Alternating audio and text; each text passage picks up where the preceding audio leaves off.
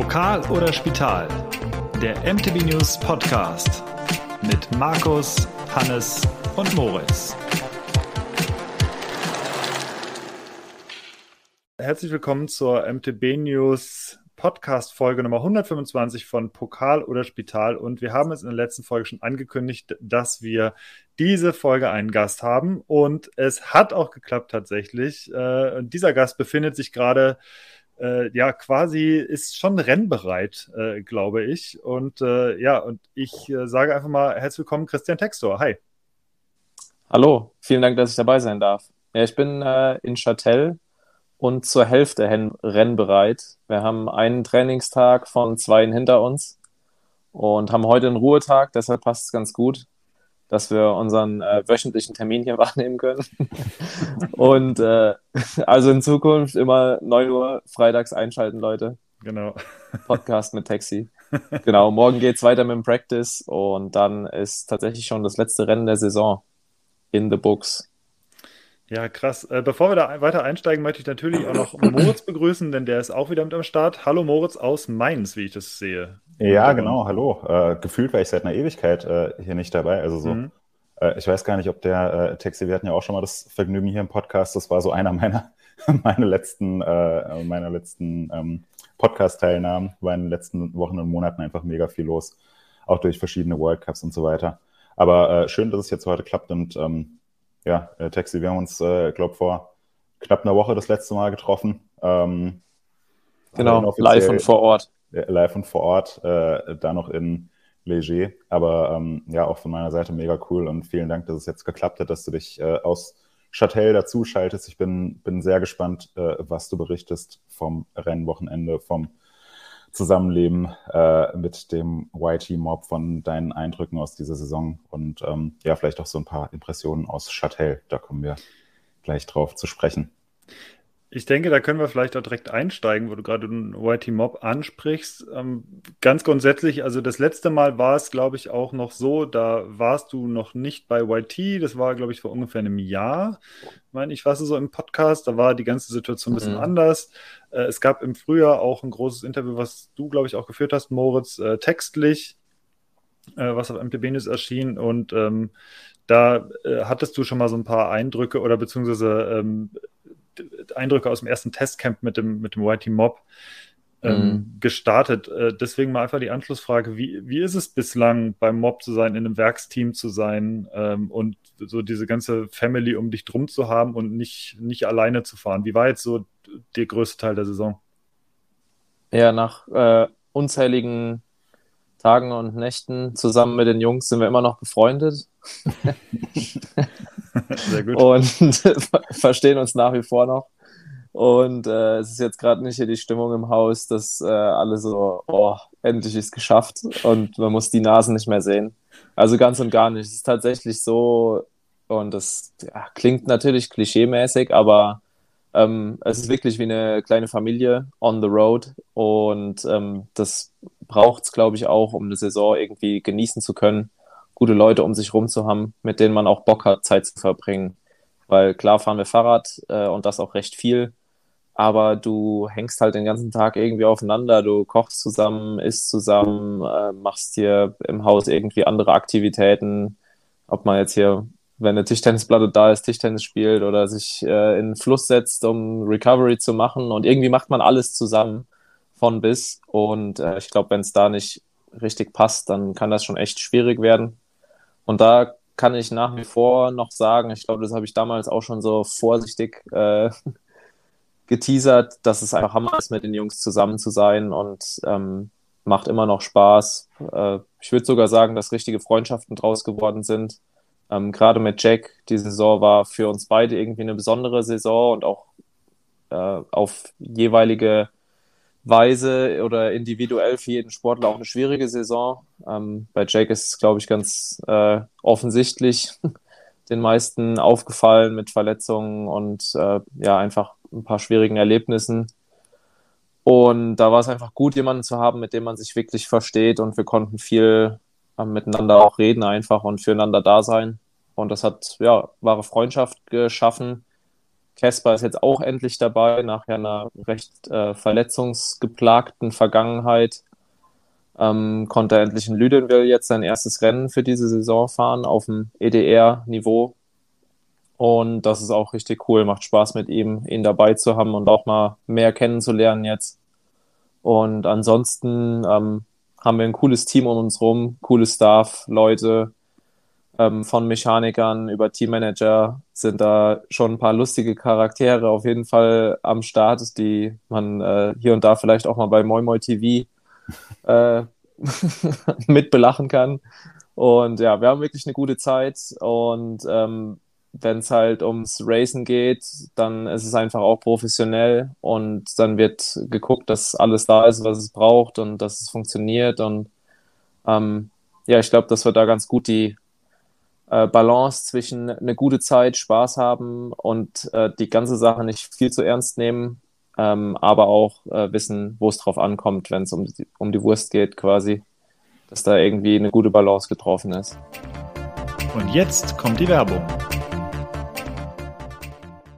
Das neue Capra Core 4 Endurobike von YT Industries zieht alle Register, damit dich auf dem Trail nichts auffällt. Ausgestattet mit der kabellosen SRAM XO Eagle Schaltung ist dies eine neue Ära der Performance und mit der Fox Factory Federung, den Crank Brothers Laufrädern und dem Ultra Modulus Carbonrahmen ist es eine Konstruktion, die in allen Bereichen groß aufspielt. Speed oder Style, du hast die Wahl. Die 29 Zoll Plattform lebt für Vollgas Action, während die Mallet im X-Version im Airtime battelt. Entscheide dich für das Capra, wenn es um die größten Herausforderungen, die wildesten Fahrten und Good Times ohne Ende geht. Entdecke mehr auf yt-industries.com und verpasse nicht den neuesten Test des Capra auf mtbnews.de, um zu erfahren, wie dieser Renner abrupte Rahmen abschneidet. Werbung Ende. Äh, eine kurze Anschlussfrage. Ähm, du hast äh, jetzt nochmal auf dieses Family-Ding quasi, ähm, da hatte Moritz im Februar gefragt, äh, wie sich so der Wechsel auf dich auswirken wird. Und du hast gesagt, ja, du wirst viel lernen können. Ähm, was, was hast du konkret gelernt jetzt? Was, was hast du gemerkt, irgendwie, das hat dich die Saison weitergebracht? Ähm, ich glaube, vor allem habe ich gelernt, dass die Jungs, die ganz, ganz vorne fahren, gar nicht so viel anders machen als ich. Und dass es keine, äh, keine geheime Formel gibt, um äh, vielleicht noch schneller zu fahren.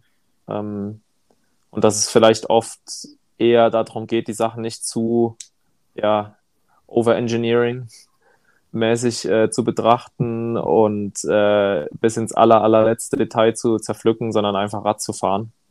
Und äh, das habe ich gerade bei Jack ja einfach gesehen.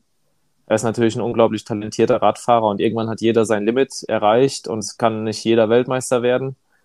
Ähm, aber einfach zu sehen, der fährt einfach saugut Rad und klar macht er sein Training und alles, aber da mache ich nicht groß was anders oder schlechter.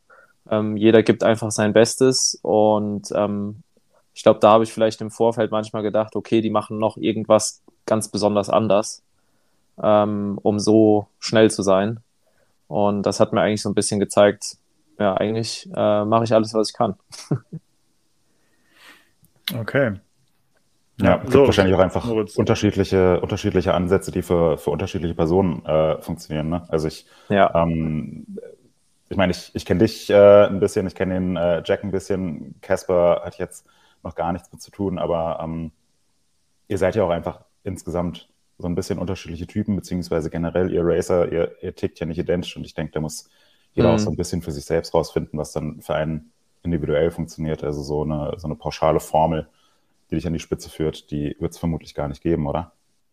Genau, und ich denke auch, ähm, das ist vielleicht jetzt mit uns natürlich ein Extrembeispiel, aber ähm, ich bin irgendwie Familienpapa und habe da nochmal andere Verpflichtungen in meinem Leben und Sachen, die Zeit äh, und andere Ressourcen quasi verbrauchen, ähm, als ein Jack, der halt einfach, äh, ich sag mal, für sich selbst verantwortlich ist und für sonst niemanden.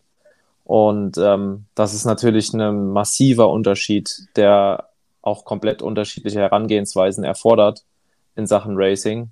Und ja, das äh, mag irgendwo dazwischen mag es dann noch viele unterschiedliche Level geben. Ähm, ihr, ihr seid ja jetzt, äh, es ist jetzt sozusagen der, der letzte Block der Saison. Ähm, es war Enduro World Cup in Ludenviel. dann hattet ihr Enduro Racer jetzt sozusagen eine Woche Pause in Leger, ähm, wobei Pause da ja auch relativ ist. Da lag ihr nicht nur auf der Couch und jetzt ähm, letztes Rennen in Châtel. Ähm, davor war eine lange Pause. Das ist, ähm, ist jetzt, glaube ich, das erste Mal in diesem Jahr, dass ihr drei, also du, Jack und Casper, ähm, so richtig fit zusammenfahren könnt und bei einem World Cup an den Start geht. Ist das richtig? Ja, genau. Die Saison hat ja eigentlich ein bisschen zerrissen angefangen. Caspar konnte gar nicht dabei sein. Jack hatte seine Hand gebrochen vorm ersten Rennblock und saß gefühlt beim ersten Rennen so die zweite Woche überhaupt wieder auf dem Fahrrad.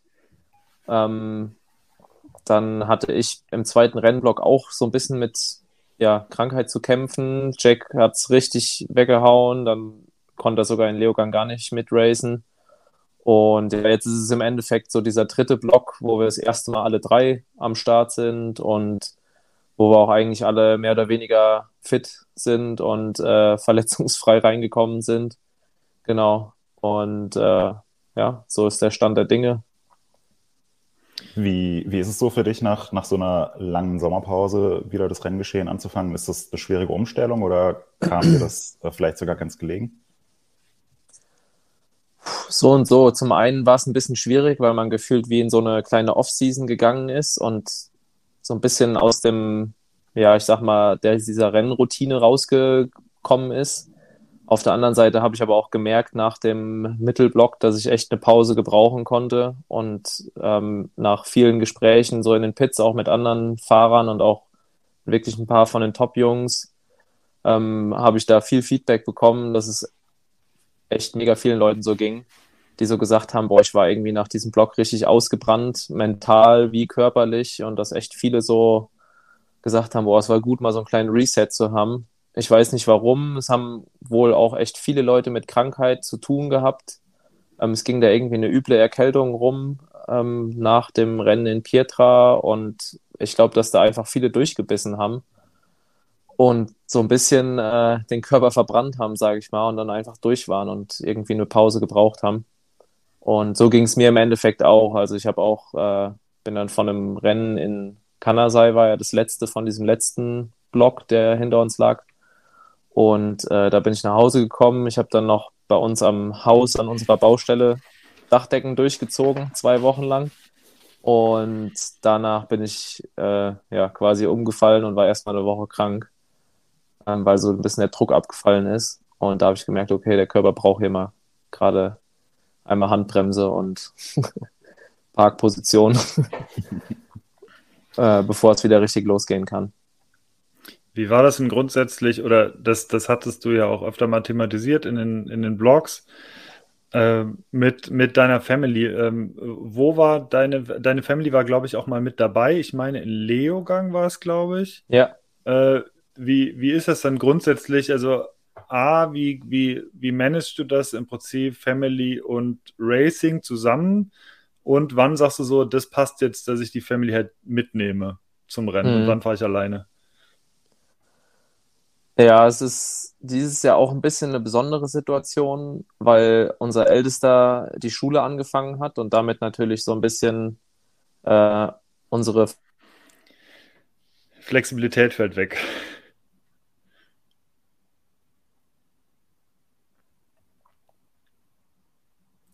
glaube, Taxi ist gerade weg, Moritz. Äh, ja, Flexibilität ja. fällt weg und die Leitung fällt ja. auch weg. Ah. ah, da ist er wieder. Jetzt Hi. bin ich wieder da. Okay. Sehr gut. Ich, ich fange einfach nochmal von vorne an. Ja. Genau, also das war dieses Jahr auch ein bisschen ein besonderes Jahr, weil unser Ältester mit der Schule angefangen hat und damit natürlich ein bisschen diese ja, Freiheit eingeschnitten ist, äh, immer und überall einfach loszufahren und auf Rennen mitzukommen. Ähm, und da haben wir dieses Jahr tatsächlich Leogang und Finale beziehungsweise Pietra Ligure so als letzten Trip nochmal als Family gemacht. Der war aber leider auch ein bisschen krankheitsgeplagt bei den Kleinen. Ähm, ja, weil die haben es äh, natürlich auch irgendwie mitbekommen. Ja, es waren ja wie gesagt viele Leute krank und dann leider von uns die Kids auch. Und das war dann nicht ganz so entspannt, sondern mit viel Arbeit verbunden.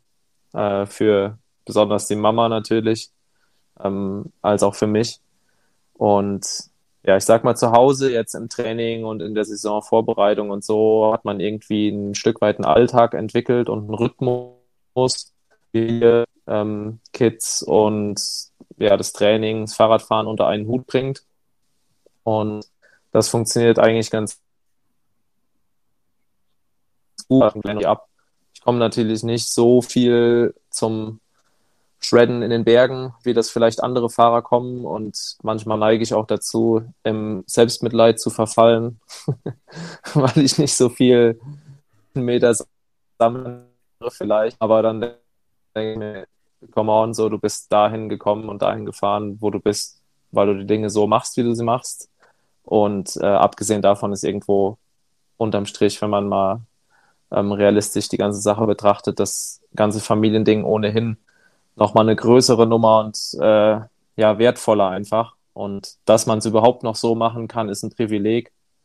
Ähm, fürs Racen ist es natürlich eine andere Herausforderung, gerade jetzt mit äh, drei Kids zu Hause. Äh, sagt man nicht so ganz leichtfertig, äh, viel Spaß mit den Kids, liebe Frau, ich bin jetzt mal drei Wochen weg, weil das einfach sau viel Arbeit ist und äh, ja, ich da den allerhöchsten Respekt habe von meiner Frau, dass sie das überhaupt ähm, mitmacht. Und wir treffen diese Entscheidung auch immer gemeinsam, weil wir sagen, okay, wir sind ein Team. Ähm, ich will das nicht über ihren Kopf hinweg entscheiden. Ähm, abgesehen davon würde sie da eh nicht mitmachen. Ähm, aber ja, das zusammen durch und es würde auch gar nicht anders funktionieren. Und ähm, ja, wie gesagt, das ist dann schon manchmal herausfordernd. Und jetzt gerade hier der Rennblock sind drei Wochen am Stück. Und da hat man schon den einen oder anderen Anruf und äh, das Gespräch, wo man so denkt, boah, jetzt ist gerade echt äh, irgendwie so das Level erreicht, wo ich am liebsten nach Hause fahren würde. Ähm, weil irgendwie es drunter und drüber geht, äh, die Kleine eine Lungenentzündung irgendwie hatte und Fieber und äh, die Mama schlaflose Nächte und ja, man dann irgendwo hin und her gerissen ist zwischen, ich will eigentlich hier sein, weil das ist meine Leidenschaft und ist irgendwie was, wo wir so viel für investieren und äh, trainieren und auch ja irgendwo ähm, Abstriche machen, um das hier zu schaffen und erleben zu können. Auf der anderen Seite äh, will ich aber auch gerade einfach nur zu Hause sein, weil meine Familie alles für mich bedeutet. Und ja, das ist schon mal echt super schwierig, ähm, da einen guten Spagat zu finden. Und deshalb haben wir es in der Vergangenheit eigentlich immer so gemacht, dass wir versucht haben, so viel wie möglich zusammenzureisen, auch wenn es natürlich ein erheblicher Mehraufwand vor Ort auf den Rennen ist, aber einfach um als Familie zusammen zu sein und dann die Tage, die zwischen den Rennen sind, auch einfach genießen zu können. Ja, kann ich, kann ich komplett nachvollziehen. Äh, hatte ich, hatte ich auch schon mal so auf, auf Pressecamps äh, oder wenn man dann irgendwie mal länger weg ist und dann auch nicht zurück kann und dann kriegt man halt von mhm. zu Hause mit, dass es doch gerade ziemlich stressig ist, irgendwie aus mhm. verschiedenen Gründen. Ja, kann ich, kann ich auf jeden Fall nachvollziehen. Ähm, äh, wie ist denn das, wenn wir jetzt, wir jetzt mal von der Saison gesprochen, äh, wie läuft denn dann so deine, deine Off-Season ab? Also wie läuft da so dein, dein Testen ab? Irgendwie, äh, also du, du wärst ja, du fährst ja sicherlich weiter Rad, du willst dich auf die neue Saison vorbereiten, gegebenenfalls mit einem neuen Rad an einem Setup. Seid ihr dann auch unterwegs als Family oder ähm, machst du dann im Prinzip Trips mit dem Team irgendwie zu Test-Sessions oder fährst du da mehrheitlich zu Hause? Ähm, mehrheitlich ist es tatsächlich zu Hause, was ich mache und fahre. Und gerade mein Training, alles, was natürlich jetzt Gym, Intervalle, keine Ahnung, Grundlage und die Sachen anbelangt, die kann ich zu Hause fahren. Und ich habe auch ein paar gute Trails zu Hause. Aber es ist natürlich nicht ansatzweise das Fahrradfahren, was man jetzt hier in Châtel zum Beispiel äh, vor die Räder kriegt. Ähm, aber trotzdem denke ich da auch immer wieder, ja, okay, ähm, warum fahre ich so Fahrrad, wie ich Fahrrad fahre? Weil ich es zu Hause gelernt habe. So und das, äh, da kann man sich dann schon mal ein bisschen Ruhe zusprechen, dass man jetzt nicht jeden Tag äh, den naheliegendsten Track session muss, um besser zu werden. Und klar sieht man dann jetzt die Jungs wie auch Casper oder so, der in Squamish wohnt, was wahrscheinlich denkbar der perfekteste Spot auf Erden ist, um ja. äh, Bike-Profi zu sein. Und äh, denkt dann schon mal, ah, wäre schon cool, so wenigstens eine Strecke mit mehr als drei Minuten zu haben, die auch mal ein paar Steine drin hat.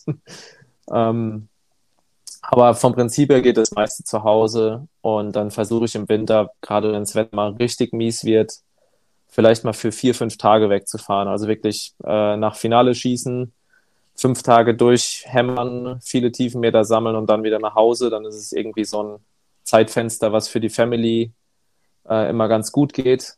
Alles, was so bis zu einer Woche ist, finde ich, geht ganz gut.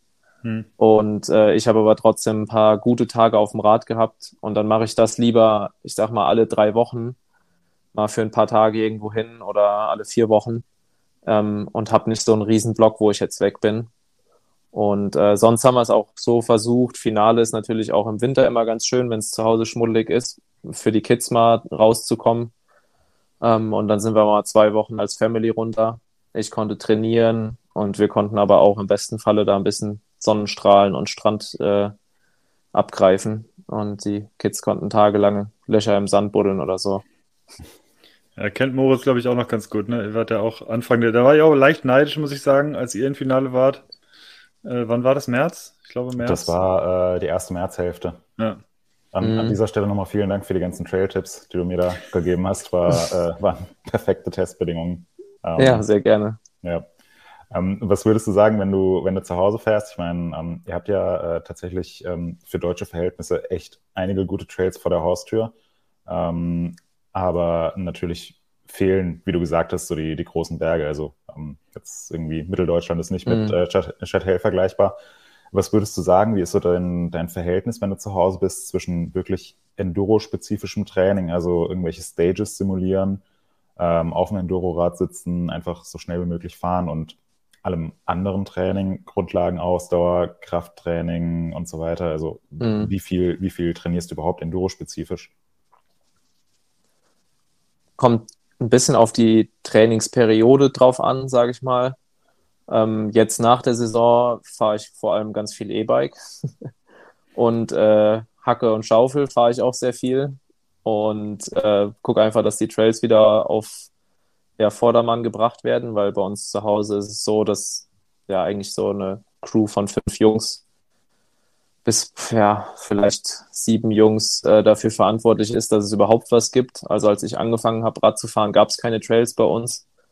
Und ähm, da ist jetzt im Winter einfach ja, die Notwendigkeit auch da, wieder Hand anzulegen. Sonst gibt es nichts zum Fahren sozusagen. Mhm. Und äh, dann ist viel E-Bike-Labs. Ich meine, am Ende vom Tag ist es einfach Radfahren. Wenn jetzt zu Hause gutes Wetter ist und ich nach Hause komme, dann habe ich auch Bock, Dirtjump zu fahren. Ähm, da kann ich auch cool unseren Ältesten schon mitnehmen, der shreddet dann da ein bisschen die Table Line und rollt auf dem Pumptrack äh, im Kreis und ich kann mal ein paar, paar Jumplines fahren, weil am Ende vom Tag äh, mache ich ja das, was ich mache und bin da hingekommen, wo ich bin, weil ich einfach das liebe, Rad zu fahren. Und das trifft eigentlich auch ganz gut auf diese Trainingskomponente zu. Ähm, warum habe ich angefangen, Rennen zu fahren? Weil ich es irgendwie nicht vermeiden konnte, dass jedes Mal, wenn ich einen Berg runterfahre, ich schneller fahren wollte zu Hause auf meinen Home Trails. Also ähm, da muss ich mir jetzt gar nicht so speziell Trainingssachen vornehmen, glaube ich. Mag sein, dass es anders ist. Ähm, aber im Endeffekt, immer wenn ich meine Trails fahre zu Hause, versuche ich ja wieder die Kurve ein bisschen besser zu fahren, ein bisschen perfekter zu kriegen, vielleicht mal eine Alternativlinie besser zu bekommen. Und man ist eigentlich immer darauf bedacht, ähm, ja, schneller und besser den Berg runterzufahren. Und äh, deshalb habe ich jetzt nicht das Gefühl, dass ich da so besonders äh, Full Runs machen muss oder wie auch immer.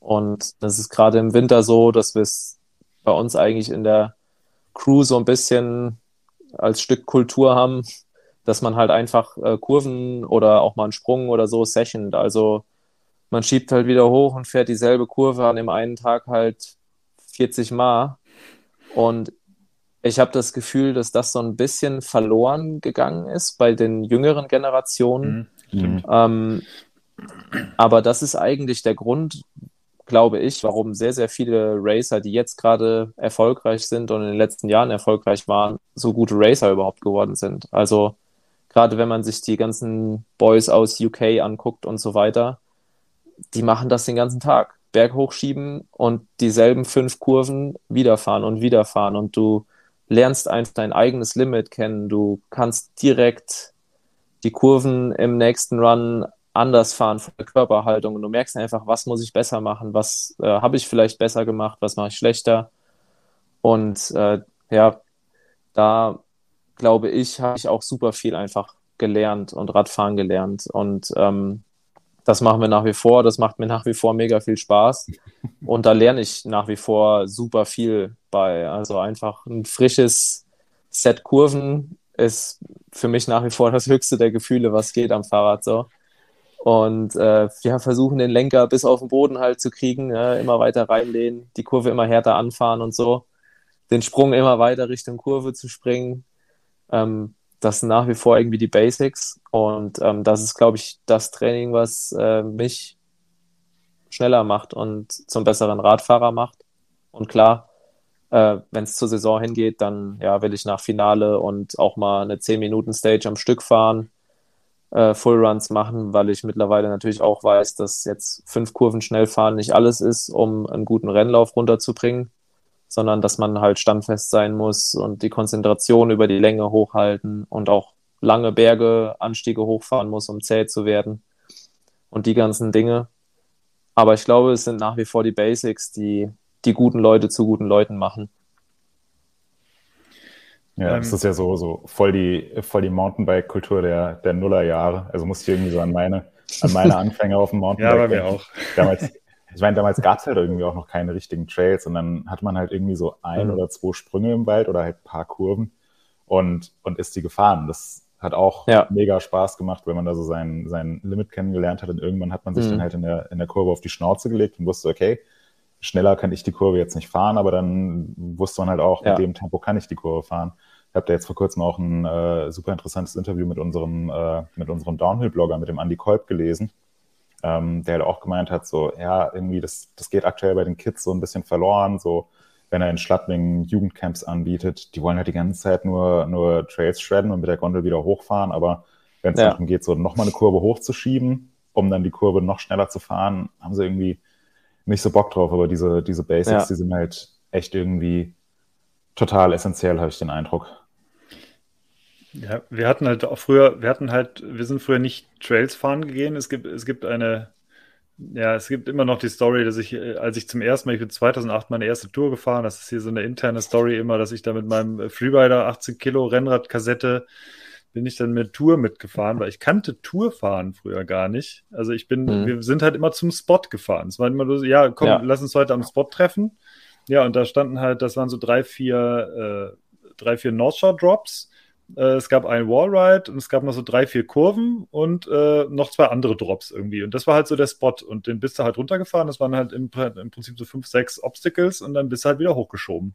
Und ganz mhm. selten bist du mal den ganzen Wald runtergefahren, aber da musst du es halt ewig wieder hochschieben. Aber du bist eigentlich wirklich nur, genauso wie du gesagt hast, gesprungen, hast ein bisschen gestylt, hast hier ein bisschen was anders gemacht, bisschen Wallride oder es gab auch noch so eine, so eine Lip, die du irgendwie da abgezogen hast, so eine, so eine Art Sharkfin äh, versucht, höher in den Hang reinzuspringen und sowas und das mhm. äh, immer wieder dann hoch. Und äh, das ja. ist ganz interessant, weil das machen wir jetzt quasi auch wieder. Also wir haben hier ähm, eine Mountainbike-Vereinstruppe und da sind halt auch ein paar Einsteiger dabei jedes Mal. Und äh, da gehen wir auch wirklich in den Wald und sagen: So, wir haben jetzt hier, das ist der Trail, aber es gibt so zwei Schlüsselstellen und die fahren wir jetzt einfach mal so. Also ihr, wir zeigen das jetzt einmal und dann äh, schaut ihr einfach mal, dass ihr besser werdet. Und das ist, das hat auch so ein bisschen Session-Charakter und vor allem, was man wirklich merkt, also das sind so zwei, drei knifflige Wurzelstellen. Äh, wenn, wenn die Leute sich darauf konzentrieren und nach fünf, sechs Mal diese Stelle wirklich fahren, man merkt wirklich, mhm. ah, wie, so, wie das Selbstvertrauen wächst wie sie viel ja. schneller werden und wie sie am Ende da durchheizen, wo wir jetzt mal denken, ach krass, okay, also am Anfang mhm. wackelig drüber gefahren und am Ende wirklich so zack, einfach drüber geballert. Äh, ja. das, also es bringt schon, glaube ich, auch recht viel, ja. Ja, wir haben auch so ein paar Jungs, die nie anhalten wollen und immer nur Hauptsache hier Schnitt hochhalten und möglichst äh, am Treten bleiben, so ungefähr. Und dann wird schon mal so ein bisschen äh, gestichelt. Ja, das Schlimmste, was passieren könnte, wäre, dass du am Ende noch besser wirst, ne, wenn man die Kurve zweimal fährt. ähm, aber es ist genau wie du es sagst. Und äh, ja, so bin ich auch groß geworden. Ich meine, Dirtjumpen war früher das Ding, da gab es eh in dem Sinne nur die Spots, die man dann gebaut hat, äh, wo man gefahren ist. Ähm, und ja, wie auch äh, Kolben oder Andy halt gesagt hat, die Jungs warten halt, bis die Gondel aufmacht oder bis, und da will ich jetzt niemanden verurteilen, aber es ist halt tatsächlich so ein bisschen, ne? bis Mama und Papa sie den Berg hochfahren oder so ungefähr. Ähm, oder halt das E-Bike mittlerweile, das sieht man auch immer mehr. Und dann hoch und irgendwo gibt es halt einen Trail, einen Track, was auch immer, was man gefunden hat oder so. Und das wird dann runtergefahren. Aber so dieses, ähm, ich gehe mit Hacke und Schaufel in den Wald, denke mir eine geile Sektion aus, ähm, baue mir was passend oder repariere was oder mache die Kurve mal ein bisschen anders. Und dann fahre ich die einfach gefühlte 100 Mal in den nächsten paar Tagen. Ähm, das sieht man leider nicht mehr so oft. Und immer wenn ich jetzt so Kids im Wald sehe mit Hacke und Schaufel, dann geht mir so richtig das Herz auf. Also wir haben auch jetzt so ein paar Kids bei uns in der Gegend, die dann schon mal ein paar Sektionen äh, interessant umgestalten, wo man auf der einen Seite jetzt sagen könnte, boah, ja, hat sich vorher besser gefahren. Aber ich denke mittlerweile dann einfach, ey, cool, dass irgendjemand hier rauskommt in, in der Altersklasse und jetzt auch diesen Weg losgeht und halt auch Referenzen sammelt, wie ein Absprung vielleicht dann irgendwann mal am besten funktioniert. Ähm, aber einfach rausgehen, bauen und 100 Mal fahren und äh, dann, äh, dann geht da auf jeden Fall was. Ja, apropos, irgendwie muss man es ja lernen. Ja. Äh, apropos äh, speziell umgestaltet. Ähm, es ist unter deinem, äh, unter deinem aktuellen Blog ist eine rege Diskussion entstanden, äh, was, äh, was diese Flatterband-Geschichte angeht. Mhm. Äh, beim letzten Rennen. Äh, und äh, da wurde unter anderem auch, glaube ich, darauf hingewiesen, na ja, also diese Linie, die wäre auch, die wäre doch gar nicht viel schneller gewesen da geradeaus und was weiß ich. Ähm, jetzt haben wir hier den absoluten Experten da, der live vor Ort da das Ding auch gefahren ist ja. und wahrscheinlich mit Jack da auch viel drüber gesprochen hat. Kannst du das vielleicht mal ganz kurz umreißen, äh, worum es ging bei dieser Geschichte? Ja, also es war auf der letzten Stage relativ weit unten im Wald. Äh, man kam relativ steil in ein Waldstück rein und dann ist es so nach links weggeknickt, Traverse mäßig, sage ich mal, immer so ein bisschen am Hang zwischen so kleinen Bäumchen oder Haselnusssträuchern äh, entlang. Und man war eh die ganze Zeit schon so mit dem Gewicht quasi am Kämpfen, dass man am Hang entlang fahren kann. Es war jetzt nicht so richtig hängende Sektion, aber man hat eigentlich so auf den Moment gewartet, wo man endlich rechts runterknicken kann in diese Kurve rein. Und äh, dann war halt das Tape vor der Kurve schon weggefahren, weil viele Leute halt eins zu früh, also ein paar Bäume zu weit vorne schon äh, nach rechts abgebogen sind.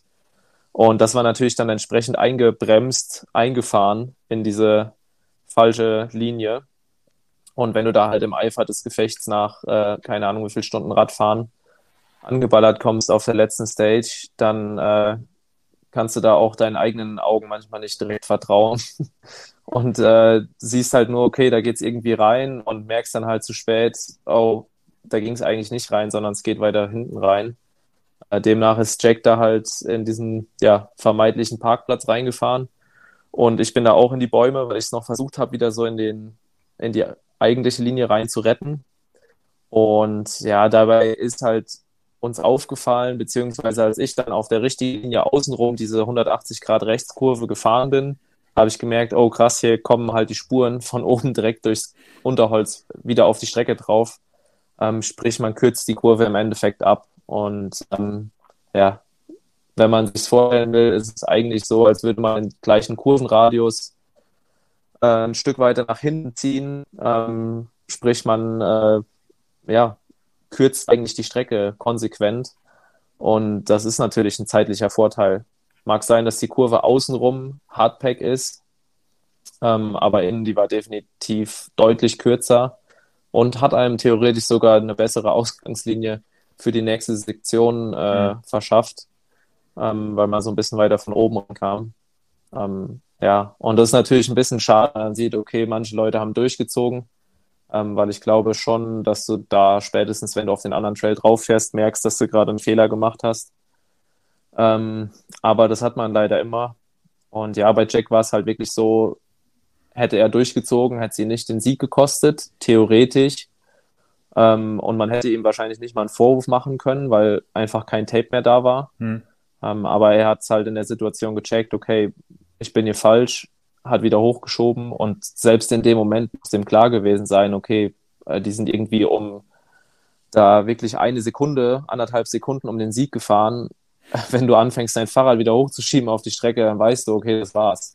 Ja. Und ja. Äh, das hat man dem ja auch angesehen, als er über die Zeit war der Kopf schon unten und der war einfach traurig und hat sich aufgeregt, dass da das Tape weg war und nicht mal ein Marshall halt irgendwie das Tape wieder hingemacht hat.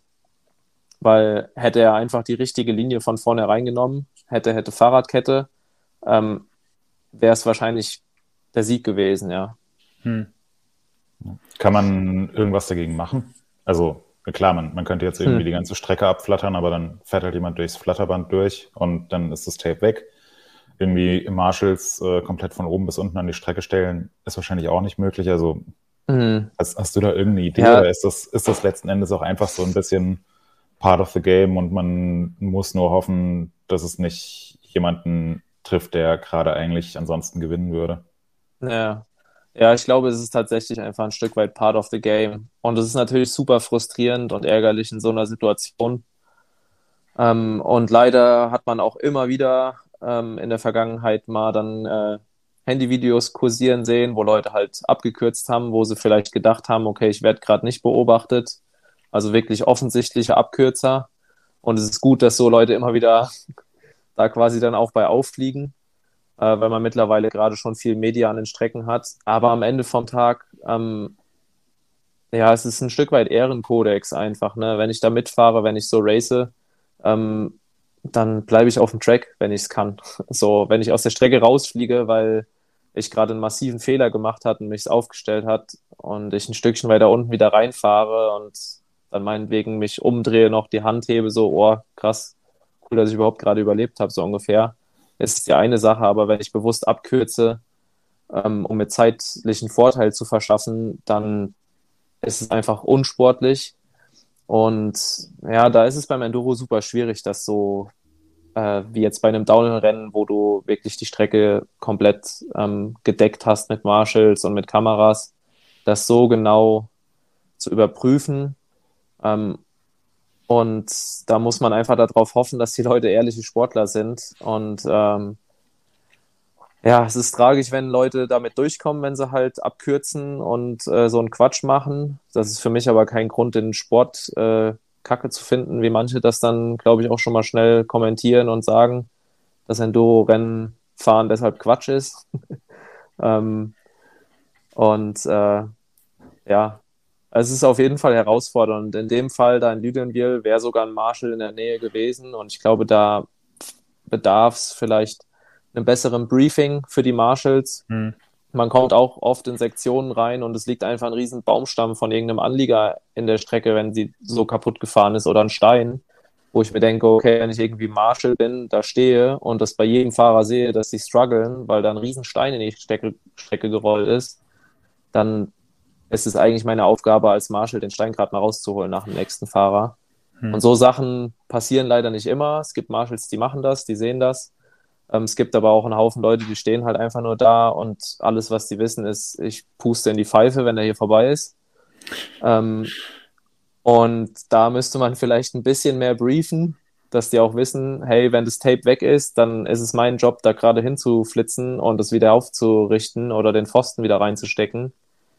Ähm, aber es ist natürlich super schwierig und ich glaube extrem herausfordernd als Veranstalter ähm, für jetzt hier zum Beispiel sieben Stages, keine Ahnung wie viel Marshalls pro Stage, da diese Qualität an Marshalls halt auch überhaupt erstmal aufzutreiben. Die Leute werden das wahrscheinlich alle ehrenamtlich machen, mehr oder weniger. Hm. Ähm, und da muss man sagen, kann man überhaupt froh sein, dass es so funktioniert in dem Rahmen.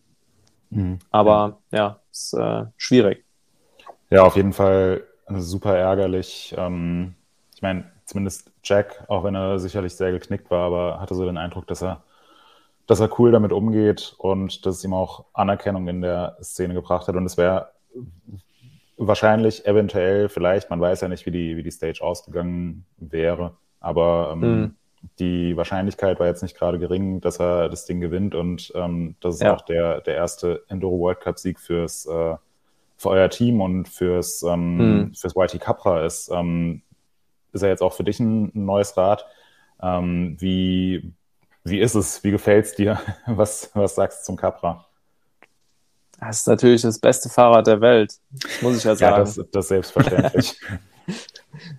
nee, ähm, ich bin ja in den Genuss gekommen, dass ich echt viele Fahrräder auch in der Vergangenheit schon fahren durfte und bin tatsächlich auch im Vorfeld schon das Capra gefahren bei verschiedenen Tests äh, für Magazine und so Geschichten und hatte da immer schon einen ganz guten, ja, Horizont, sage ich mal, in dem, was äh, wie Fahrräder gerade funktionieren und ähm, habe mich da von vornherein schon drauf gefreut, weil ich wusste, okay, es ist ein Fahrrad, was mir gefällt, was mir taugt, auch von der Geo äh, gefällt es mir sehr gut, weil ich bin kein Fan von diesen super langen Fahrrädern, wo ja vieles in den letzten Jahren hingegangen ist, weil gerade fürs Enduro Racing glaube ich nicht, dass es der richtige Weg ist. Ähm, und die Wahl der Rahmengrößen bei den Pro-Fahrern zeigt auch, dass es nicht das ist, was hier funktioniert. Und ähm, da war ich eigentlich von vornherein schon wirklich happy. Und ähm, ich meine, YT selbst und die Ingenieure haben gesagt, okay, wir wissen, dass wir ein gutes Fahrrad haben, aber wir wissen nicht, ob es ein gutes Racebike ist, weil es einfach noch nie in dem Sinne erprobt wurde. Hm. Und äh, oder von jetzt Enduro-Racern ja konstruktiv äh, kritisiert wurde. Und äh, somit war es für, für alle so ein bisschen einfach auch ein, ein Versuch, mit dem ausgesprochenen Ziel, ein Racebike auch zu schaffen in der Zukunft was äh, seine Wurzeln im Racen dann hat. Und ähm, ich denke mal, dass die Ergebnisse von gerade jetzt, wie du eben angesprochen hast, bei Jack, der ja letztes oder vorletztes Wochenende im Endeffekt in Führung lag bis zur letzten Stage, ähm, als auch jetzt meinerseits dieses Jahr ein paar Top Ten Stages, äh, die ich einfahren konnte, eigentlich dafür spricht, dass es äh, nicht schlecht sein kann, sondern sehr gut funktioniert. Und ähm, ja, da sind wir eigentlich alle mega happy. Wir haben vor allem qualitativ überhaupt gar keine Probleme, dass man jetzt damit äh, irgendwie Rahmen, die kaputt gegangen sind im Racing oder im Training oder so Probleme hatte. Und da kenne ich viele andere Geschichten. Und das ist natürlich, bis man dann wirklich mal im Racing ist, eine nach wie vor spannende und offene Frage. Aber da hatten wir echt keine Probleme. Und das ist schon mal mega wertvoll, wenn du einfach weißt, okay, das Material hält. Ähm, und das hält auch, wenn du mal einen Fehler machst und irgendwo jetzt äh, in die Steine reinschlägst oder so, wo du eigentlich nicht landen solltest. Und ähm, das ist schon mal mega viel wert. Und klar gibt es viele Feinheiten, wo jeder Fahrer mit seinem individuellen Fahrstil, und ich glaube, da sind gerade Jack, Kesper und ich sehr breit aufgestellt in der Dreierkonstellation, ähm, dass wir da unsere individuellen Bedürfnisse und Belieben haben und dass man sein Fahrrad da in die Richtung abstimmen möchte. Und da sind wir natürlich jetzt dann auch ja im direkten Kontakt immer mit dem Engineering ähm, von YT, dass man halt sagt, okay, was sind Sachen, wo wir jetzt sagen, okay, das wäre ein Improvement für die Zukunft, das wäre für ja gegebenenfalls das nächste Capra, was mal kommen würde, dann eine Sache, wo man sagt, okay, das soll das Rad mit ausmachen. Und äh, so sammeln wir da eigentlich schon Informationen und arbeiten zusammen, versuchen Kleinigkeiten jetzt schon zu ändern, die uns vielleicht besser gefallen würden und äh, versuchen so ein Stück weit auf Basis der Erfahrungen ein Lastenheft für eine nächste Version ähm, zusammenzustellen, sage ich mal. Hast du jetzt so im Verlauf der Saison viel an deinem Rad verändert? Ja, es war eigentlich so, dass ich am Anfang sehr viel probiert habe und äh, ähm, da gerade mit Reach, Angle Set und Offset Buchsen und längerer Hinterbau, kürzerer Hinterbau sehr viel probiert habe und hatte Anfang der Saison so ein bisschen eine längere Version vom Serien L-Rad, sage ich mal, mit einem äh, Angle Set und einem längeren Hinterbau und bin aber jetzt eigentlich wieder auf dem kompletten Serien-Setup zurück. Also ich habe wieder einen normalen Steuersatz drin und den normalen Serien-Hinterbau. Ähm, weil ich einfach gemerkt habe, okay, das andere Rad war zwar stabiler, wenn es wirklich schnell wurde und richtig rough wurde, aber wir fahren so viel hakelige Sachen und, und enge Sachen, ähm, wo ich gemerkt habe, okay, da kämpfe ich dann wieder gegen das Rad so ein bisschen. Und da merkt man schon, Enduro ist halt einfach ein super krasser Spagat, was das Fahrrad da können muss. Und äh, du kannst niemals ein Fahrrad einstellen, oder vom Setup so hinbekommen, dass es auf allen Stages das Ideal ist. Also es ist immer irgendwo ein leichter Kompromiss. Und ähm, ja, da habe ich eigentlich gemerkt, dass ich wieder so auf den Startpunkt zurück bin mit meinem Setup ein Stück weit. Und äh, ja, habe eigentlich jetzt über die Saison relativ wenig verändert. Ich bin auf größere Bremsscheiben gegangen, weil ich gemerkt habe, bei den langen Rennen hat es mir da ein bisschen angefangen, die, dass die Bremsen so gefadet haben und ich viel mehr Fingerkraft aufwenden musste. Und da habe ich mich jetzt eigentlich gut an große Scheiben gewöhnt. Man muss ein bisschen sensibler mit der Bremse dann arbeiten, das merkt man schon auch. Gerade hier gestern im Training war es super so Hardpack glatter Boden, der so schmierig oben drauf war, weil es drauf geregnet hatte. Und da merkst du natürlich mit einer so einer mega powervollen Bremse, ähm, rutschst du halt direkt, wenn du ein bisschen zu mhm. viel an die Bremse gehst. Ähm, und Jetzt ist äh, Taxi gerade weg. Äh, stand Taxi ist nur noch mit Audio im Stream. Taxi, bist du noch da? Hm. Dann ja, müssen wir jetzt mal. überbrücken. Genau, hast, also. Hast du an deinem Rad in dieser Saison viel verändert? Was wärst du für Bremsscheiben? Äh, ich fahre schon immer die größten Bremsscheiben, die es gibt, weil ich einfach sehr schwer bin. Und äh, der Moment, äh, dass die Bremsscheiben tatsächlich zu krass waren, den habe ich selten, wobei ich gleichzeitig das Argument komplett nachvollziehen kann, wenn es zu trocken, zu staubig oder zu schmierig ist, äh, dass man da super sensibel bremsen muss. Klar, das, das kenne ich dann auch. Ähm, äh, sonst habe ich, was habe ich denn verändert? Naja, ich bin auf dem, ich bin auf dem Rad eines, eines anderen Herstellers ähm, unterwegs. Das ist quasi neu. Äh, und habe zwischendurch äh, ein paar Komponenten verändert, auch ein bisschen mal am Setup verändert, an der Gabel. Äh, baue mir gerade noch ein ähm, anderes Fahrrad auf. Oh. Äh, ja, aber dazu gibt es jetzt noch äh, keine Infos. Das war jetzt eine relativ spontane Geschichte. Äh, da wird, ähm, genau, aber dazu gibt es irgendwann noch äh, was. Äh, ja, genau, aber was ich verändert habe, da kommen wir später noch zu bei Schaut, was ich gekauft habe. Ähm, da wird es noch um ein Rennrad gehen. Da habe ich tatsächlich ein paar ähm, Veränderungen gemacht. Ähm, und äh, ja, Jetzt, ähm, wie sieht's denn bei dir aus? Hast du, bist, du bist wahrscheinlich überhaupt gar nicht so ultra viel zum Radfahren gekommen in den letzten Wochen, gehe ich von aus. Äh, nee, in den letzten Wochen bin ich eigentlich gar nicht zum mm, Radfahren bzw. Mountainbiken gekommen, äh, bin jetzt aber äh, Highspeed frittenfett. Ähm, und ja, durch die, einfach durch die ganzen World Cups und so. Es ist äh, super nervig eigentlich so. Äh, Juli, August sind so die absoluten Prime-Monate fürs Radfahren oder fürs Rennradfahren und ich war bis Ende Juni mega viel unterwegs und jetzt, mhm. ähm, wo die ganzen World Cups waren, war ich in den letzten äh, zehn Wochen irgendwie drei oder vier Mal auf dem Rad und ja, das äh, ist so ein bisschen schade. Aber ähm, bin ich andererseits auch gewohnt und ja, von daher gibt es da jetzt auch bald ein paar Neuigkeiten. Da äh, freue ich mich sehr drauf, was so Material angeht, aber ähm, bin auch schon cool. wieder äh, gedanklich im nächsten Projekt. Also da, da äh, wissen wir ja, die perfekte Anzahl an Fahrrädern ist äh, N plus 1. Immer plus N plus 1, ja. Ja, ja nee, genau, das, so sieht es bei mir jetzt gerade auch aus. Wir waren bei Komponenten. Ähm, da können wir vielleicht auch direkt einsteigen, denn wir haben uns auch ein paar Fragen noch aufgeschrieben. Also wir haben noch so zwei, drei kleine Blöcke an verschiedenen Themen und ich würde sagen, wir kommen jetzt mal auf Richtung Komponenten zu mhm. sprechen. Und bei, bei dir ist ja die Besonderheit so ein bisschen äh, im Vergleich zu oder im Gegensatz zu vielen anderen Fahrern, Fahrerinnen, ähm, dass du jetzt, dass du nicht angewiesen bist, äh, diese, die spezielle Gabel zu fahren, die spezielle Schaltung zu fahren, ähm, sondern kannst da relativ äh, mhm. entspannt wählen. Da gibt dir, gibt dir YT ja keine Vorgaben. Ähm, wie, äh, wie läuft das für dich? Wie ist das bisher gelaufen?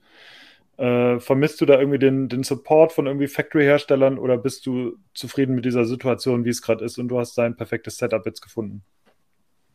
Nee, da bin ich tatsächlich super zufrieden und es ist nicht so, dass wir da jetzt auch zum Beispiel bei ja, Rockshocks keinen Support hätten, hm. ähm, sondern es ist so, dass wir uns ja aktiv äh, für das Fahrwerk jetzt entschieden haben zum mhm. Beispiel oder ich habe mich dann aktiv für Schwalbereifen entschieden, nachdem ich auch andere Sachen getestet habe. Und dann ist es so, dass wir als Team mehr oder weniger an die Hersteller halt herangetreten sind für so Sachen wie Race Support und so weiter. Und okay. da sind eigentlich mhm. die meisten Hersteller so gewesen, hey, wir finden es gerade cool, dass der Fahrer unser Produkt bei Choice fährt und dann wollen wir erst recht supporten, weil das ist ja eigentlich ein größere, größeres äh, ja, Testimonial, wenn äh, ein Fahrer sich für dein Produkt entscheidet und bei Choice halt jetzt die Gabel oder den Reifen oder die Bremse fährt, Klar. als äh, dass er es nimmt, weil es halt der Teamsponsor ist, der am meisten Kohle bezahlt hat Anfang der Saison oder so. Und ähm, da waren eigentlich alle Hersteller direkt mit an Bord und haben gesagt, ey, wir finden es gerade cool, dass ihr da am Start seid. Ähm, die Trucks oder die Support-Leute äh, sind ja eh vor Ort bei den Rennen, ob es jetzt Fox, RockShox oder äh, Maxis, Schwalbe, was auch immer ist. Und da haben wir eigentlich einen uneingeschränkten Support diese Saison erfahren und da bin ich super happy und man hat halt trotzdem nach wie vor die Freiheit. Also ich könnte auch jetzt sagen, dieses Wochenende, oh, ich komme gar nicht mehr klar mit meiner Gabel, ähm, ich will jetzt eine Fox fahren ähm, auch wenn ich die noch weniger kennen würde in der äh, Praxis jetzt gerade. Aber diese Freiheit habe ich nach wie vor, auch in der Saison. Ähm, aber es ist natürlich so und äh, ähm, das bestätigen, wenn du mit einem Setup klarkommst und happy bist und dir auch selbst bewiesen hast, dass du damit schnell sein kannst, dann wirst du da garantiert in der laufenden Saison eigentlich nichts dran ändern. Ja, wäre schon, wäre doof, wenn es dann auf einmal gar nicht funktioniert zwischendurch. Genau. Ja, du, du musst ja auch einfach die, die Produkte so ein bisschen kennenlernen. Also ähm, irgendwie äh, heutzutage funktionieren die allermeisten Sachen sehr, sehr gut, aber auf dem Level, auf dem ihr fahrt, du, du wirst wahrscheinlich den, äh, den, den Magic Mary, den du fährst, äh, den wirst du in- und auswendig in jeder Situation auf praktisch jedem Untergrund kennen. Da stelle ich es mir schon ja. kompliziert vor, mal eben jetzt vor einem Rennen in Châtel irgendwie auf einen anderen Hersteller zu wechseln. Ähm, ja, genau. Ja, Man tut aber, sich ja schon schwer, äh, wenn wir jetzt beim Reifen sind, äh, inmitten des Herstellers ein anderes Reifenmodell einfach mal so zu fahren. Nur weil da derselbe Name draufsteht, ist es ja nicht dasselbe Feeling, was der Reifen einem gibt. Klar, wenn es jetzt super schlammig wird, ähm, sind die Vorteile von einem Schlammreifen meinetwegen äh, einfach offensichtlich im Vergleich zu einem Trockenreifen und dann sagt man halt, okay, die Performance, die der mir bietet, die überwiegt, aber das, was du ansprichst, dieses Vertrauen in ein Produkt, weil man es einfach sehr gut kennt, das ist meiner Meinung nach eigentlich ähm, ausschlaggebend. Ja, ja, ich kann das, ich kann das schon nachvollziehen. Also ich merke zum Beispiel gerade auch, ich fahre jetzt auch den, den äh, Techie Chain Probeweisen mal, weil ich mich einfach interessiert hat, wie der jetzt fährt. Mhm. Und äh, es ist, es erfordert tatsächlich eine gewisse Eingewöhnungszeit, weil er sich äh, weil er sich einfach anders fährt. Also von daher, mhm. also ich, ich könnte jetzt, glaube ich, nicht sagen, ich bin jetzt im Rennen, ich fahre jetzt morgen den Reifen. Das würde für mich auch definitiv nicht funktionieren. Also man, mhm. man braucht da, glaube ich, echt eine, ähm, eine gewisse Zeit, bis man sich einfach auf die anderen Bedingungen irgendwie eingestellt hat. Und ich finde, das, ja, je nach, je nach Komponenten dauert es länger oder mal kürzer. Mhm. Äh, ja, definitiv nachvollziehbar. Wie ähm, sieht es bei deinen beiden Teamkollegen aus? Ähm, sind, sind die da ähnlich eingestellt wie du oder äh, gibt es auch einen von den beiden, der irgendwie nach jedem Rennen das ganze Fahrrad zerpflücken lässt und, äh, und alles komplett anders aufbaut? Ja, also Jack ist da komplett auf der Seite, dass der eigentlich sein Fahrrad so lässt, wie es ist, wenn, wenn er einmal happy ist. Und äh, der nennt mich und Casper ja schon immer die Tweaker weil wir alles Mögliche probieren und auseinandernehmen am Fahrrad. Und ich musste tatsächlich diese Saison den Titel als äh, King Tweaker abgeben an Casper, weil der noch krassere Tweaks vorgenommen hat an seinem Fahrzeug. Ähm, und ja, Casper ist da schon auch ein Fahrer, der viel probiert, auch viel Extreme, glaube ich, ausprobiert und auch ein besonderes Setup fährt. Ähm, aber auch er ist jetzt eigentlich so ein man muss ihm ja zugute halten, es ist jetzt erst seine zweite World Series für dieses Jahr. Ähm, aber jetzt seit letztem Rennen hat er da auch nicht groß was geändert. Klar, ähm, für eine Lo Location wie hier, die nochmal ein bisschen anders ist als Lüdenviel, vielleicht äh, ändert man ein bisschen was an der Dämpfung, also ein paar Klicks hier und da oder am Luftdruck, ähm, aber that's it. Und dann weiß man eigentlich, okay, es hat beim letzten Rennen gut funktioniert und dann fahre ich weiter so. Und kannst, kannst du den, äh, äh, die, die Vorwürfe, die Anschuldigungen von Jack bestätigen, dass du auch zu den äh, Tweakern gehörst? Ja, leidenschaftlicher Tweaker. Okay. Ich bekenne also, mich schuldig. ja. Ähm, weißt du, was dein Rad wiegt? Nee. Interessiert dich das? Wir haben es, glaube ich, mal für irgendeinen Bike-Check gewogen. Ähm, aber es interessiert mich tatsächlich nicht wirklich. Mir ist es wichtig, wie es performt. Das, das ist nämlich eine gute Frage, die Moritz gerade gestellt hat, aus dem Grund, äh, weil wir haben so im Forum, oder deswegen kam das so ein bisschen auf, im Forum geht es wahnsinnig viel um Gewicht und so, du siehst das Rad nicht mhm. so, shit, das ist ja viel zu schwer, das ist ja null fahrbar und so. Und gleichzeitig sieht man aber auch, ähm, Moritz, äh, ihr hattet ja, äh, das war, äh, wo war es denn nochmal, wo ihr die Enduro, ich glaube, in Ludenvial war es, glaube ich, ne? Da habt ihr die Enduro-Bikes, ähm, habt ihr ein paar fotografiert mhm. und teilweise ist da ja unfassbar viel dran gebastelt. Also noch zwei extra Schläuche. Dann hast du noch mhm. das hier dies, das und das ist gefühlt. so krass, ey. Das ist, das ist, äh, also jedes Mal, wenn wir dann äh, äh, ein Enduro-Bike aus den Pits mitgenommen haben, wir hatten jetzt, äh, hingen ja auch bei euch ab und haben dann das frisch aufgebaute Rad von, von Jack mitgenommen. Ey, das ist wie so eine, also du, du greifst den Lenker und das ist wie so eine, äh, keine Ahnung, ich kam mir vor wie an irgendeinem Bildschirm, wo ich irgendwas überwachen muss mit 10 Millionen verschiedenen Knöpfen und, äh, und, und, Kleinigkeiten. Also es ist schon bis zum geht nicht mehr. Ähm, es hat eigentlich mit Serienrädern nicht mehr viel, nicht mehr viel gemein. Das ist krass, was da alles dran ist. Genau, und, also, und das, das erzeugt natürlich viel Gewicht. Da hast du noch eine riesen Pumpe dran oder was weiß ich. Sind da ganz viele Sachen, mhm. äh, die irgendwie das machen. Und das, das steht, finde ich, immer von den Racern komplett konträr zu dem, was, was bei uns dann irgendwie los ist, wenn es darum geht, möglichst leichte Enduro-Bikes hinzukriegen oder so. Ähm, mhm. du, du als Profi, ähm, jetzt könntest du für alle mal sagen, warum ist Gewicht nicht das Wichtigste an einem Enduro-Bike? Genau, also wenn wir jetzt mal fernab von der Fahrperformance äh, das Thema Gewicht betrachtet, ähm, weil beim, beim reinen Fahren, sage ich mal, kann Gewicht ein Vorteil sein, weil es Traktion bringt. Das Phänomen hat jeder schon mal gespürt, wenn er ein E-Bike gefahren ist, dass es sich erstmal anfühlt, als würde es übelst am Boden kleben im Vergleich zu einem anderen Rad. Aber es klaut dir natürlich auch jetzt die Spritzigkeit aus Kurven und so Geschichten.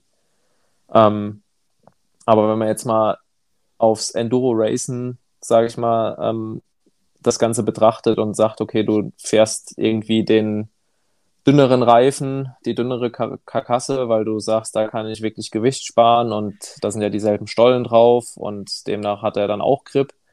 Fährst aber am dritten Stein der Stage platt, dann ist deine Zeit damit schon mal hin. Und wenn du dann aus Gewichtsgründen auch keinen Schlauch und keine Pumpe mitgenommen hast, weil das ja auch dein Fahrrad schwerer macht, dann ist da an der Stelle auch dein Fahrrad äh, bzw. dein Rennen beendet. Ähm, und so kann man das fast auf alle Teile wälzen. Und klar nimmt man ja jetzt nicht das Allerschwerste, weil das dann das Allerstabilste ist, aber man muss irgendwo einen guten Mittelweg finden. Und ich glaube, das Thema Reifen ist immer so eine spannende Sache wo es gerade auch für Hersteller nicht leicht ist, einen guten Spec zu finden, weil alle immer nach, wie gesagt, Gewicht schreien und das ist zu schwer, zu schwer. Und für einen Produktmanager ist es leicht zu sagen, ich nehme jetzt den äh, Reifen mit der dünnen Karkasse, weil der einfach, äh, dann wiegt der Satz halt ein halbes Kilo weniger und das macht sich bemerkbar. Ähm, aber dann heulen trotzdem alle rum, weil sie, wenn sie in den Bikepark shredden gehen, die Reifen nur platt fahren und plötzlich sind die Reifen kacke. Ähm, Und da muss man irgendwie halt den richtigen Kompromiss auch finden. Und äh, da merkt man halt im Enduro fährt keiner mehr mit einer Exo-Karkasse oder mit äh, einem Trail, äh, Trailstar Compound oder äh, also Trail Casing oder was weiß ich, wie es bei anderen dann heißt, rum, mhm. sondern da fahren alle DH-Reifen, weil das eine Sache ist, wo man, also es ist nicht mal mehr ein, ein Punkt, wo man drüber diskutieren muss. Also das mhm. ist einfach gesetzt. Ja. ja. Ähm, auch wenn es berghoch, glaube ich, hart wird, meist oftmals, oder? Also hat er doch ein paar. Ja, aber ich, ja, ich denke schon, aber ich meine, dafür trainiert man am Ende vom Tag auch, dass man eben auch äh, so ein Fahrrad mehrere Stunden den Berg hochfahren kann. Ähm, und äh, halt nicht äh, jetzt ein Cross-Country-Rad den Berg hoch erwarten muss, sozusagen. Ähm, weil am Ende vom Tag macht man seine Zeit bergab und da muss das Fahrrad halt performen und muss vor allem von Stage 1 bis Stage 7 performen und nicht nur auf der ersten Stage. Gibt es auch irgendwelche, äh, irgendwelche Kollegen ähm, bei dir, also andere Rennfahrer, die jetzt nicht während des Rennens, aber von mir aus vor der letzten Stage, wo halt eh klar ist, entweder du, du fährst die Stage zu Ende ohne Defekt oder wenn du bei der letzten Stage einen Defekt hast, dann rollst du halt irgendwie ins Ziel. Gibt es irgendwelche mhm. Leute, die vor der letzten Stage, ähm, keine Ahnung, Trinkflaschen wegfeuern, äh, Pumpe an den Trailrand legen, so den ganzen Ersatzkram, sich davon trennen? Nee, das ist tatsächlich nee. nicht so. Also was man schon sieht, dass Leute halt ihre Flaschen ausleeren, wenn sie jetzt noch eine volle Flasche haben oder so. Ähm, aber dass man jetzt da wirklich Zeug anfängt, in die Botanik zu hauen, das habe ich Gott sei Dank noch nicht gesehen und fände ich auch recht fraglich.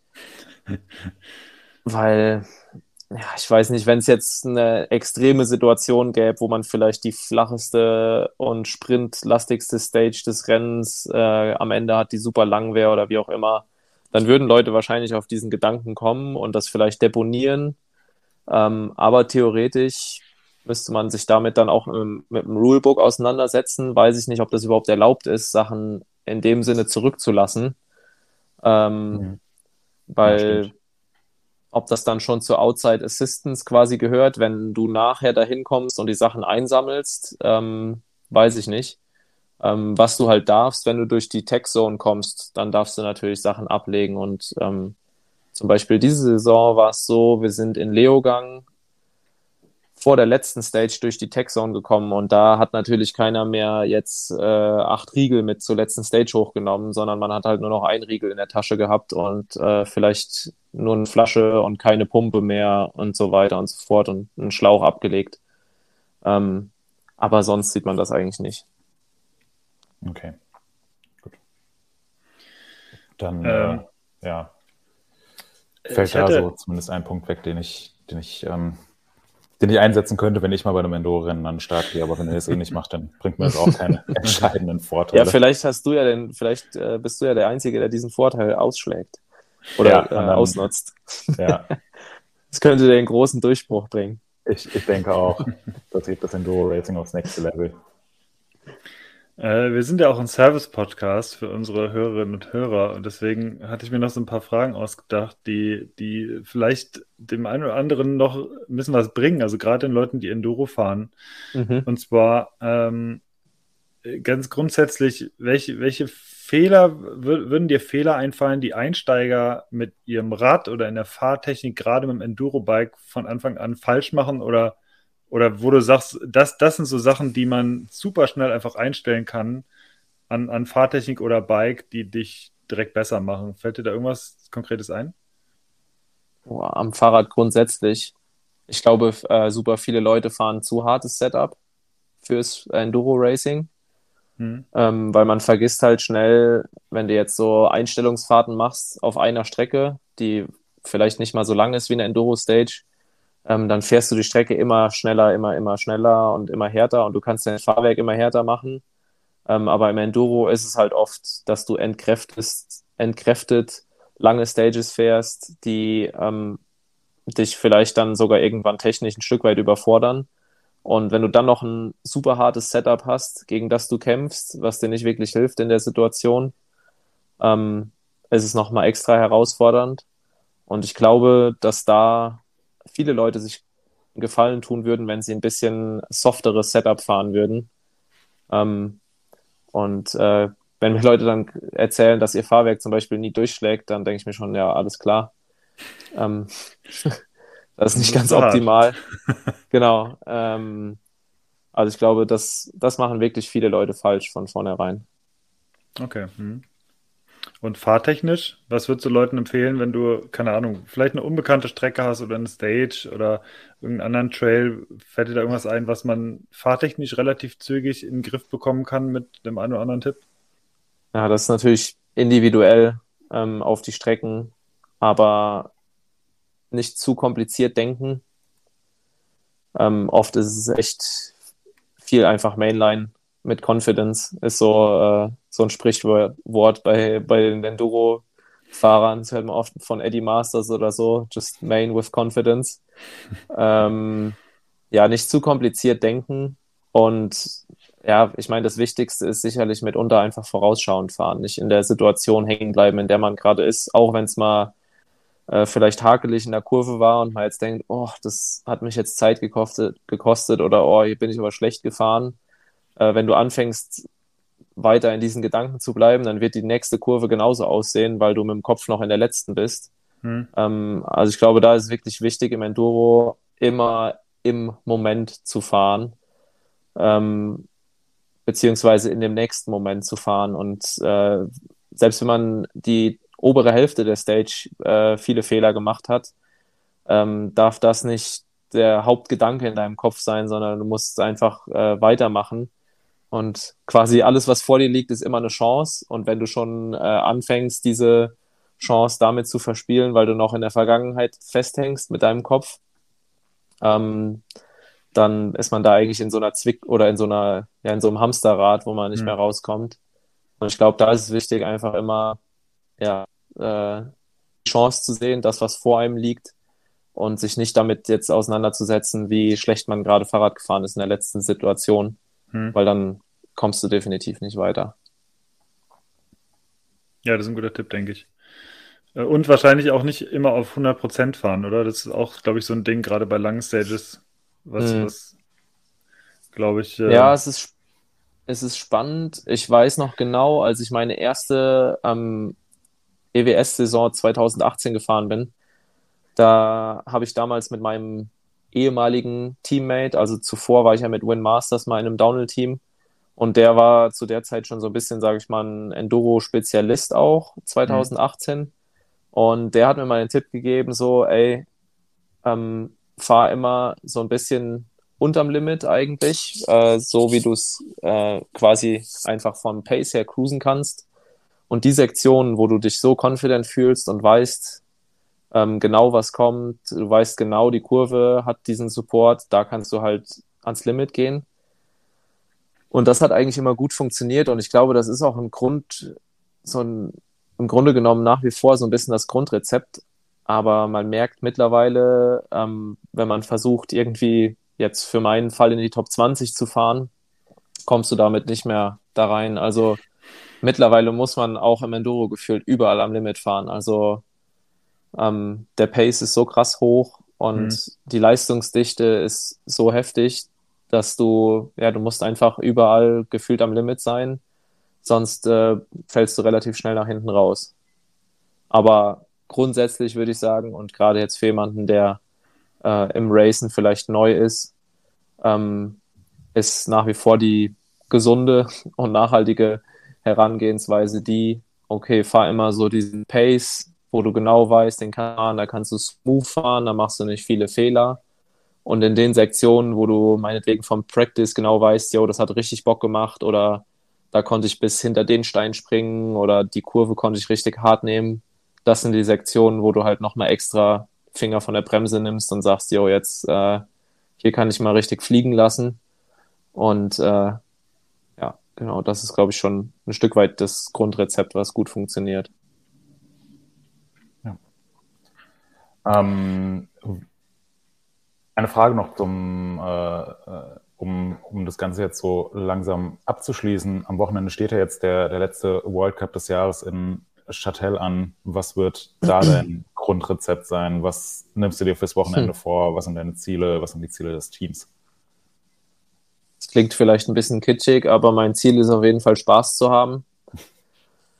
Ähm, ja, weil ich schon ein bisschen gemerkt habe, auch wenn ich wirklich vom Team überhaupt gar keinen Druck gemacht bekommen habe. Im Gegenteil, ähm, die versuchen mir mit allem, was sie können, den Druck zu nehmen. Aber es war für mich schon ein bisschen so, ja, jetzt endlich in einem Factory-Team und so weiter. Du willst es ein Stück weit halt honorieren und du willst allen zeigen, dass du es verdient hast und dass du ähm, das drauf hast und äh, dass es quasi wert bist, äh, so einen Support zu haben.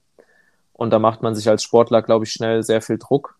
Und das habe ich auch Anfang der Saison ein Stück weit gemacht. Und äh, da habe ich einfach gemerkt, okay, das bringt mir irgendwie nichts, das bringt mich auch nicht weiter, wenn ich mich so verrückt mache und mir so einen Druck mache. Und ähm, jetzt gerade beim letzten Rennen in Lüdenbiel, da war es richtig cool, da habe ich echt so gemerkt, ich bin jede Stage mit einem Grinsen reingefahren und habe einfach richtig Spaß gehabt und habe das Rennen mega genossen. Und äh, habe unterm Strich mit denselben Herausforderungen gekämpft wie sonst auch auf den Stages und äh, habe irgendwie übers Rennen meinen Pace dann finden können, wenn auch mit einem Fehler am Ende, aber ähm, genau das ist es eigentlich, was ich möchte am Ende vom Tag. Ich will mich gar nicht so sehr auf ein Ergebnis fokussieren, auch wenn natürlich auch mein ausgesprochenes Ziel ist, wieder in die Top 20 zu fahren, ähm, was dieses Jahr auch ein paar Mal fast geklappt hätte. ähm, und trotzdem äh, ist es aber so, dass ich sage, okay, ich will am Ende vom Tag unten aus der letzten Stage rausrollen und irgendwie sagen können und das Gefühl haben, geil, ich habe heute mein Bestes gegeben und hatte richtig Spaß dabei und hatte ein gutes Gefühl, wenn ich aus den Stages raus bin. Ähm, weil klar werde ich auch am Ende vom Tag äh, dafür bezahlt, dass ich äh, ein gewisses Level an Racing absolviere. Ähm, aber es bringt weder mir noch jemanden, der um jetzt Platz 1 fährt, was, wenn man sich verrückt macht und sagt, okay, ähm, ich muss, ich muss, ich muss jetzt. Ähm, sondern es ist eigentlich eher so, dass man sagt, okay, cool, ich bin hier, weil ich schon Sachen geleistet habe ähm, und ich darf jetzt und habe wieder eine Chance, mich zu verbessern, habe wieder eine Chance, mein, meine Bestleistung zu zeigen. Und an manchen Tagen ist die Bestleistung vielleicht das, wovon man geträumt hat, und an manchen Tagen vielleicht auch fernab davon. Ähm, und dann muss man damit leben und muss damit umgehen können. Und ich glaube, gerade dann hilft es auch nicht, wenn man sich unter Druck gesetzt hat im Vorfeld, sondern wenn man so ein bisschen diese Herangehensweise hat, okay, ähm, ich will zufrieden sein, wenn ich mein Bestes gegeben habe, dann kann einem das, glaube ich, ordentlich helfen, wenn man auch mal einen Tag hatte, der nicht so ganz rosig aussieht, wenn man auf die Ergebnisse irgendwie drauf guckt. Und äh, hilft einem vielleicht auch da schneller mit fertig zu werden und den Fokus wieder aufs nächste Rennen zu setzen, weil äh, auch hier die Saison hat bei vielen Fahrern und bei vielen wirklich Spitzenfahrern gezeigt, äh, die sind einmal auf dem Podium und das nächste Rennen sind die irgendwie Paar 20. Ähm, und wenn die jetzt mit ihrem Kopf da auf Platz Paar 20 festsitzen würden, dann würden die sich nur äh, extra schwer machen, wieder nach vorne zu fahren. Und ich glaube, da ist es äh, ja vielleicht ein bisschen die große Kunst im Sport, sich davon locker zu machen und zu sagen, okay, ich kann das grundsätzlich und an manchen Tagen funktioniert es richtig gut und an anderen ist halt durchwachsen. Ja, äh, Korrigiere mich, wenn ich falsch liege, aber ich glaube, im Enduro World Cup gab es dieses Jahr bei jedem Rennen einen unterschiedlichen Sieger. Kommt das hin? Oh, gute Frage. Habe ich mir noch gar keine Gedanken drüber gemacht. Ich glaube aber schon, ja. Und ja. im Downhill-Weltcup genauso, oder? Ja, im Downhill World Cup auch. Sechs Rennen, mhm. sechs unterschiedliche Sieger. Und das das, das zeigt ja, dass ähm, einerseits, wie du und, angesprochen hast, äh, Leistungsdichte und auch die, krasser. Ja. Und die ja. Saison der neuen Sieger, ne? Also im Downhill ganz extrem, aber ich mhm. denke gerade, wir hatten Matt Walker mit seinem ersten Sieg. Mhm. Wir hatten Louis Jandel mit seinem ersten Sieg in Lüdenwil. Reese Werner mit seinem ersten Sieg. In Leogang, ja. Ähm, dann, was hatten wir noch? Hat Lukaschik oder Richie gewonnen? Anfang der Saison ein Rennen. Und oh, Luke Meyer Smith vom Prinzip her auch mit seinem ersten Sieg. Also es ja, ist eigentlich fast noch krasser stimmt, als im ja, Downhill. Ja. ja. ja, genau, der war ja so äh, auch dann, ich glaube, der ist aus der, äh, wie ist das? Äh, Enduro World Cup ist U21 oder U23, wo der dann hochgewechselt ist, der ja, Smith. Genau, ja. ja erstes ja, Elite-Jahr. Ich meine, er kennt den Spot Medina extrem gut. Das hat sicherlich geholfen, dass sie da gefühlt gewohnt haben, die Brüder. Aber ja. trotzdem super krass. Und ja, eigentlich mega spannend, mega spannend und zeigt eigentlich, dass äh, im Enduro-Sport gerade gefühlt so, ja, alles möglich ist für viele Fahrer, wenn man, wenn man sich überlegt, da sind echt viele Fahrer, die ähm, wenn man auch jetzt mal die letzten Saisons betrachtet, ich bin jetzt die letzten drei vollen Saisons, die wir gefahren sind, eigentlich immer so um den 20. Platz im Overall gewesen. Und ich habe jedes Mal andere Leute um mich rum. Also irgendwie äh, habe ich mich da festgefahren, so, wo ich jetzt nicht böse drum bin. Das ist irgendwie auch eine Sache, wo ich stolz drauf bin, dass man da immer wieder sein kann. Aber es ist so krass, du hast einmal Fahrer, die sind äh, auf Platz 10 eine Saison oder auf Platz 5 und plötzlich sind sie die nächste Saison irgendwie 40. weil es ein paar Mal gerumst hat oder nicht läuft. Und ähm, jetzt gar nicht mal unbedingt so, dass die wegen Defekten oder Stürzen woanders sind, sondern einfach diesen Pace immer wieder abzurufen. Das ist so krass. Und da merkst du, manchmal ist bei dem einen Fahrer einfach nicht mehr drin, auch jetzt in einem persönlichen Gespräch nach dem Rennen. Ja, ich bin, habe alles so gemacht wie sonst auch. Bin einfach mein Ding gefahren und dann bist du halt 35. geworden oder 40. und äh, derselbe Typ ist aber vor einem Jahr noch Fünfter geworden bei einem Rennen ähm, und hat nichts anders gemacht. Und das zeigt schon, äh, wie verrückt es eigentlich ist und wie dumm es eigentlich auch ist, als Fahrer sich dann auf Ergebnisse zu fokussieren, ähm, weil es einen einfach nicht weiterbringen wird. Ja, das stimmt. Ich finde es weiterhin komplett äh, beeindruckend, äh, generell äh, euch Profifahrern zuzuschauen. Äh, wenn man daneben steht, das beeindruckt, es war immer noch ein, ein Whistler, äh, wenn man da so neben steht und man steht irgendwie in, neben so einem riesengroßen Steinfeld und man sieht so die sehr schnellen kanadischen Open-Fahrer, die so durchkommen, wo du weißt, okay, die fahren alle schon weit über deinem persönlichen Niveau so und die knallen so mhm. runter. Und dann kommen so die Profis an und die sind halt nochmal dreimal schneller unterwegs und es macht so nur, also während so die ersten mal so durchschredden, einfach irgendwie so das ganze Steinfeld so einmal runter und bei den Profis ist einfach nur so bop, bop, bop, bop, bop, so die drei Steinkanten einfach so alle so ein bisschen mitgenommen und dann sind sie eigentlich schon aus der Kurve wieder weg. so, das ist einfach, da war auch so, so krass auch von der Sicht her, es geht so viel schneller alles. Ich finde, das ist immer noch sehr beeindruckend alles. Mhm. Ja, man also, hat gefühlt äh, auch jetzt auf der Strecke, wenn man zuguckt, klar hat man sektionsweise immer jemanden, der so ein bisschen hero-mäßig aussieht und es gibt auch so ein paar Fahrer, die halt das Practice immer gewinnen, äh, weil sie halt im Practice super schnell unterwegs sind. Aber wenn man jetzt gerade im Racing anguckt, ähm, dann hast du vielleicht so eine Handvoll Fahrer, wo man sagt, oh krass, das war jetzt wirklich richtig, viel schneller nochmal. Mhm. Oder das ist so die Spitze. Aber oft ist es gar nicht, dass es so extrem aussieht, sondern es sieht oft einfach ruhiger aus bei denen. Wobei jetzt ein Jesse Melamed oder so dann schon oft auch wild aussieht.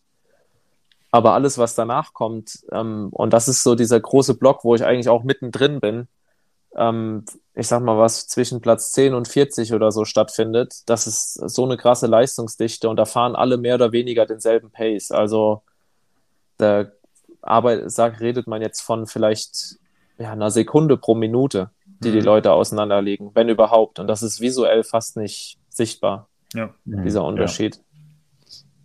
Ja. ja.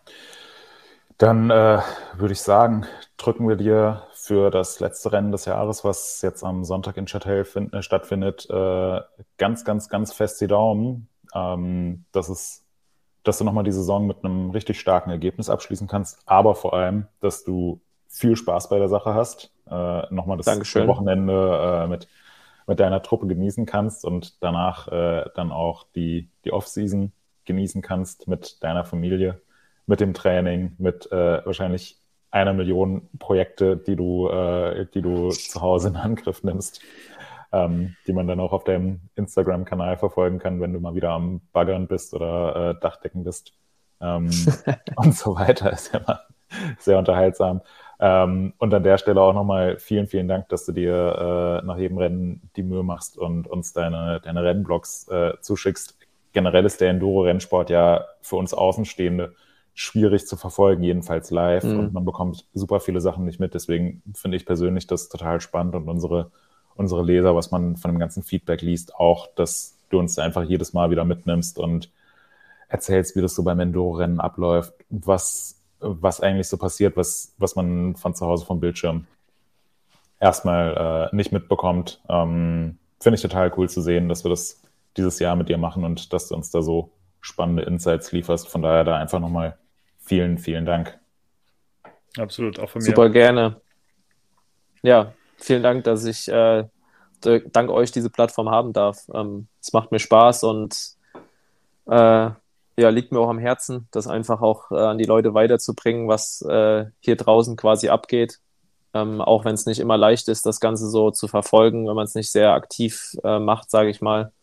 Aber ich glaube einfach, dass es ein sehr cooler Sport ist und äh, ja, ich bin auf jeden Fall mit Leidenschaft dabei und dann äh, macht es mir natürlich Freude, wenn man davon ein Stück weit weitergeben kann und äh, da die Berichterstattung ein bisschen aufpuffern kann für die Nachwelt.